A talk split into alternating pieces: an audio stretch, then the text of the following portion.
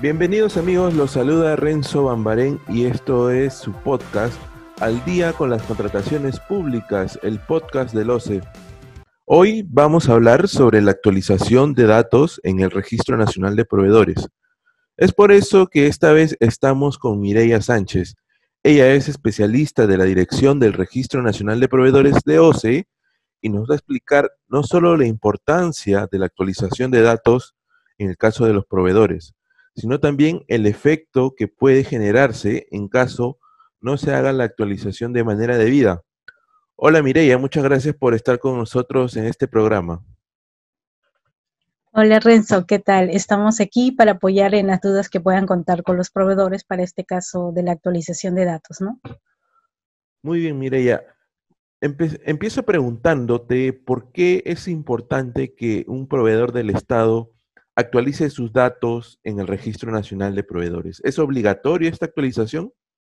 Bueno, vamos a ver cuál es la importancia. Como sabemos, el RNP es el sistema de información oficial único de la Administración Pública, cuyo objeto es registrar y mantener actualizada la información general y relevante de los proveedores interesados en participar en las contrataciones que realiza el Estado. De esta manera, el participante, el proveedor que desee ser participante, postor o contratista, requiere estar inscrito. Como sabemos, actualmente la inscripción otorga una vigencia indeterminada, pero esta está sujeta al cumplimiento por parte del proveedor de mantener actualizada su información conforme a lo previsto en la normativa de contrataciones del Estado. Por ello, es de gran importancia que el proveedor actualice su información ante el RNP a fin de evitar que posteriormente se le pueda retirar la vigencia por haber incumplido con esta obligación. Asimismo, hay que tener en cuenta que es responsabilidad del proveedor mantener vigente su inscripción durante todo el proceso de contratación, para evitar más adelante eh, ser pasible de una sanción de inhabilitación por el Tribunal de Contrataciones.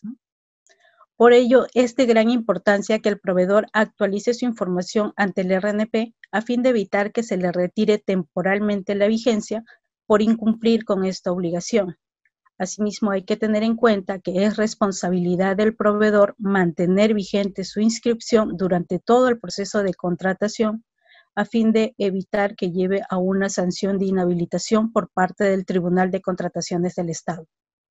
¿Es obligatoria esta actualización? Sí, los proveedores se encuentran obligados a efectuar el procedimiento de actualización ante el RNP cuando se haya producido alguna variación de su información y deberá realizarlo conforme a las disposiciones contempladas en el reglamento, el TUPA del OCE y la directiva correspondiente.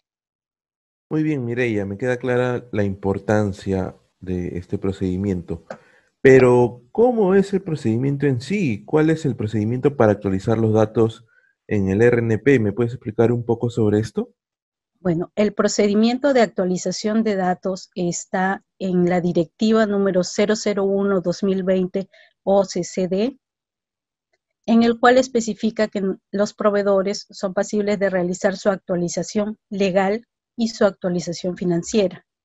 En este caso, la directiva en su formato de solicitud en el anexo 4 está el formato de actualización legal, que esta actualización legal va a ser para los proveedores que se encuentren inscritos en los capítulos de bienes, servicios, consultor o ejecutor de obras. En el caso de la actualización financiera, nosotros tenemos un formato que es el anexo número 6, que va a corresponder para aquellas personas naturales, jurídicas, nacionales y extranjeras inscritas en el RNP, pero como consultores y ejecutores de obras. Ahora vamos a ver de manera general cuál es el procedimiento de la actualización. Una vez que nosotros tenemos que haya variado alguna información, sea de información de la empresa, de la matriz, de su información, de su conformación jurídica, o haya modificado alguna información respecto de su información financiera, nosotros vamos a descargar el formulario de solicitud que se encuentra en la página web del OCE y vamos a llenar el formulario, firmar el formulario por parte del representante legal o aquella persona que tenga las facultades de representación presentarlo a través de la mesa de partes virtual del OCE. Este formulario va a tener que estar anexando los documentos que acrediten su información conforme lo que, a la información que ellos vayan a variar y que se encuentran establecidos en la directiva ya mencionada.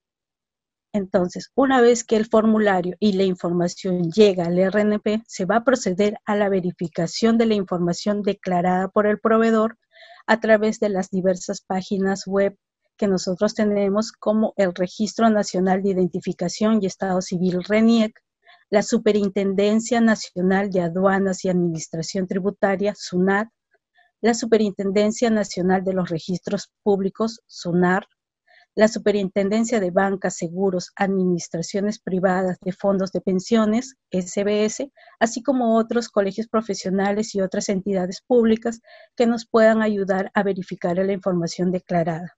Una vez que se ha validado la información que el proveedor ha declarado, se procederá a actualizar su información en la base de datos del RNP. Culminada esta información, nosotros vamos a notificar al proveedor a través de la bandeja de mensajes el resultado de la atención de su solicitud. Muy bien, Mireya. Ahora, ¿qué tipo de datos el proveedor está obligado a actualizar en el RNP? Ok, el proveedor eh, tiene la obligación de actualizar su información legal y su información financiera. Tenemos algunos detalles más o menos que nosotros podemos explicar para el tema de la actualización legal y la actualización financiera. En el caso de la actualización legal, el proveedor se encuentra obligado de informar la variación de cierta información como es el domicilio fiscal, su nombre, la denominación o razón social, en caso haya realizado alguna transformación societaria, el objeto, la condición de domiciliado o no domiciliado para el caso de proveedores extranjeros, la fecha de designación del representante legal de la sucursal, la fecha de adquisición de la condición de socio, sea accionista, participacionista o titular, la fecha de designación de los miembros de los órganos de administración, como por ejemplo el gerente, el directorio u otros según el tipo societario, el capital social que se encuentra suscrito y pagado e inscrito en registros públicos, el patrimonio para el caso de las personas naturales, cuál es el número total de acciones, participaciones o aportes o valor nominal del capital, y que estos sean comunicados conforme a los requisitos establecidos en la directiva para el caso de la información legal. En el caso de la información financiera, la actualización por parte de los proveedores que se encuentran inscritos como consultor o ejecutor de obras se realiza de manera anual y esto va a corresponder siguiendo ciertas pautas. En el caso de las personas naturales, jurídicas, nacionales, la actualización financiera para determinar la solvencia es hasta el mes de junio de cada año. Es anual, pero para estos casos a partir de junio se hace obligatorio. Para el caso de las personas naturales y jurídicas extranjeras que actualicen su información para determinar la solvencia será hasta el mes de septiembre de cada año. Las personas naturales y jurídicas que, realicen su información financiera en el caso que hayan realizado alguna rectificación ante la SUNAT, luego de realizada esta información, ellos deberán de presentar su actualización financiera o aquellos casos en que hayan presentado estados financieros situacionales, también deberán realizar su actualización financiera.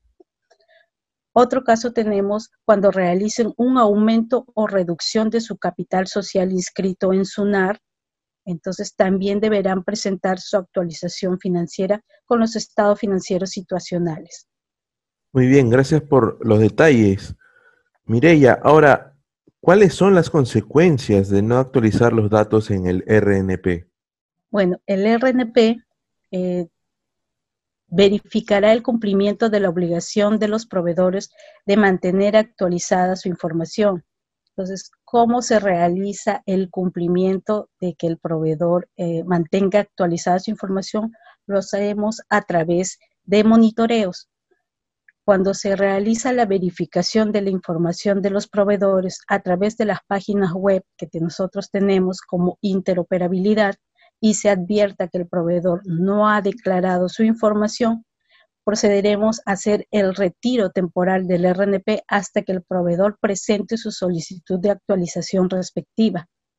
Ahora, este retiro, ¿qué trae como consecuencia? Trae la pérdida de oportunidades de negocios para los proveedores que no mantengan actualizados sus datos y por lo tanto no podrán participar en los procesos de contrataciones con el Estado. Muy bien, y finalmente, a manera de conclusión, ¿qué consejo le brindarías a los proveedores que aún no han actualizado sus datos? Bueno, en el marco de la normativa vigente se le recuerda que la inscripción, a pesar de que te otorga una vigencia indeterminada, está sujeta al proceso de actualización de la información. Entonces, para que este proceso no vaya a tener alguna consecuencia negativa con el proveedor, deberá cumplir con estos procedimientos. Además, hay que tener en cuenta que este procedimiento es gratuito lo puede presentar el proveedor en cualquier momento, solo necesita la presentación de la solicitud y los documentos anexos que se solicitan según la directiva. Por eso, para evitar que el proveedor no tenga alguna consecuencia de alguna pérdida de negocios, se requiere que deba cumplir con mantener actualizada su información y leer constantemente las modificaciones de la normativa, como es el reglamento, el TUPA o las directivas según vayan variando. Muy bien, Mireya, muchas gracias por haber estado con nosotros en esta edición de Al día con las contrataciones públicas. Sin duda, ha sido muy importante la información que nos has brindado y le recordamos a los amigos proveedores del Estado que es sumamente importante actualizar sus datos en el Registro Nacional de Proveedores. Muchas gracias, Mireya, por estar con nosotros. Agradecida por la invitación y hasta una nueva oportunidad. Muy bien amigos, llegó el final de Al día con las contrataciones públicas, el podcast del OCE. Será hasta la próxima semana en una nueva edición. Y por favor, no dejen de seguirnos a través de las redes sociales de OCE en Facebook, Twitter, LinkedIn e Instagram, donde publicaremos constantemente contenido sobre las contrataciones públicas. De igual forma, pueden suscribirse al boletín mensual de noticias de OCE que les permitirá recibir un resumen de noticias sobre las contrataciones públicas cada mes. Nos vemos la próxima semana. Hasta luego. Gobierno del Perú. El Perú primero.